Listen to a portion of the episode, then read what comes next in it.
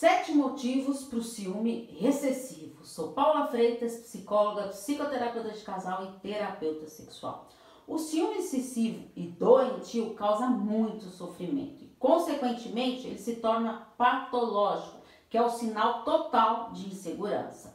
Na verdade, é um desejo excessivo de controle das atitudes, comportamentos e sentimentos do outro.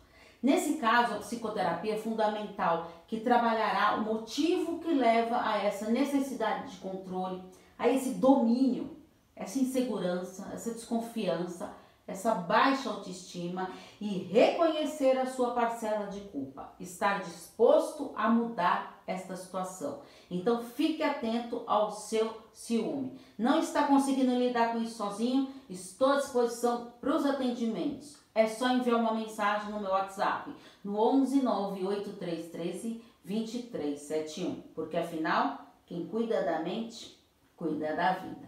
Um grande abraço. Tchau, tchau.